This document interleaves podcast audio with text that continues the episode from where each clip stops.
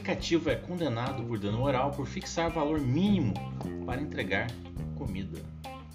O aplicativo de entrega de comida que estabelece uma consumação mínima para fazer o seu serviço comete prática abusiva, de acordo com o entendimento da primeira turma recursal do Juizado Especial da Bahia. O colegiado condenou o iFood a indenizar um consumidor em mil reais por dano moral, porque a compra não foi consumada simplesmente por causa de uma diferença de dois reais entre a quantia estipulada pela plataforma e o valor da refeição escolhida pelo autor. Restou configurada a prática da venda casada uma vez que a parte consumidora tentou adquirir um lanche no valor de 18 reais. Contudo, ela foi impedida de finalizar sua compra pela exigência de realização de compra com valor mínimo, que era de 20 reais, sem a apresentação de justa causa para tal, destacou a juíza e relatora Ana Conceição Barbuda Ferreira. A julgadora deu provimento parcial ao recurso inominado do autor e reformou a sentença que julgou improcedente a ação. A indenização foi fixada em mil reais, em atenção ao caráter punitivo pedagógico, em observância aos princípios da razoabilidade e proporcionalidade. A decisão foi monocrática por se tratar de matéria amplamente sedimentada pela turma recursal. A indenização por danos morais é um meio de mitigar o sofrimento de forma desconfortável, digamos assim, ou o não pagamento de um preço pela dor, humilhação, não se podendo atribuir a finalidade de enriquecimento ilícito, sob pena de transformar uma vantagem, uma desventura ocorrida, justificou a magistrada. O pedido do autor foi de 10 mil reais pela indenização.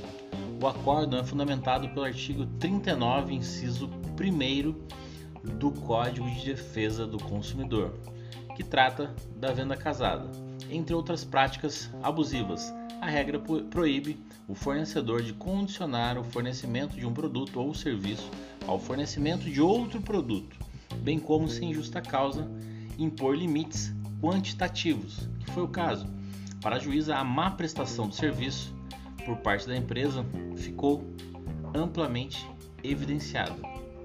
Segundo a inicial, que foi de dezembro de 2020, o autor não conseguiu finalizar a compra e não conseguiu ter o seu lanche de 18 reais, referente a uma rede de lanchonetes, devido ao valor mínimo estabelecido por esta.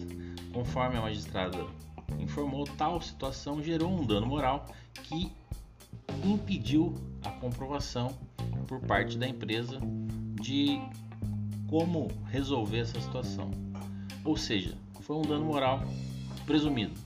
A sentença que julgou a ação improcedente foi elaborada por uma juíza que condicionada como juíza leiga, a magistrada togada Carla Rodrigues de Araújo, da segunda vara do Sistema dos Juizados Especiais de Itabuna, na Bahia.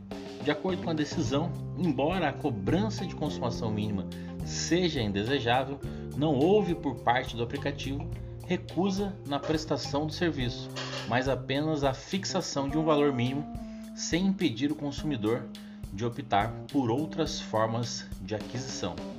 É importante pontuar que mover toda a máquina judiciária por uma diferença no valor de R$ reais não faz qualquer sentido, pontuou esta magistrada, até porque o autor vem buscar unicamente um suposto dano moral que não comprovou ter sofrido. Contudo, no caso em tela, não há sequer o mero de sabor, apenas busca por um dano inexistente. Essa foi a sentença de primeiro grau. E aí, o que você achou? Bom, eu achei maravilhosa a sentença da magistrada. Se todos tivessem entendimento, como ela, na parte que foi recorrida, ou seja, na parte do segundo grau, digamos assim.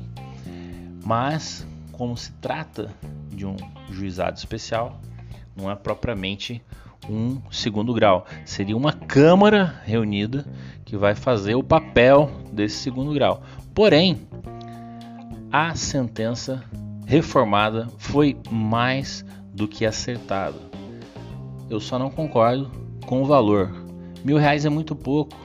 Deveria ser muito mais para que o aplicativo e a empresa nunca mais pensassem sequer fazer uma situação como essa, ou seja, incorrer em uma prática abusiva.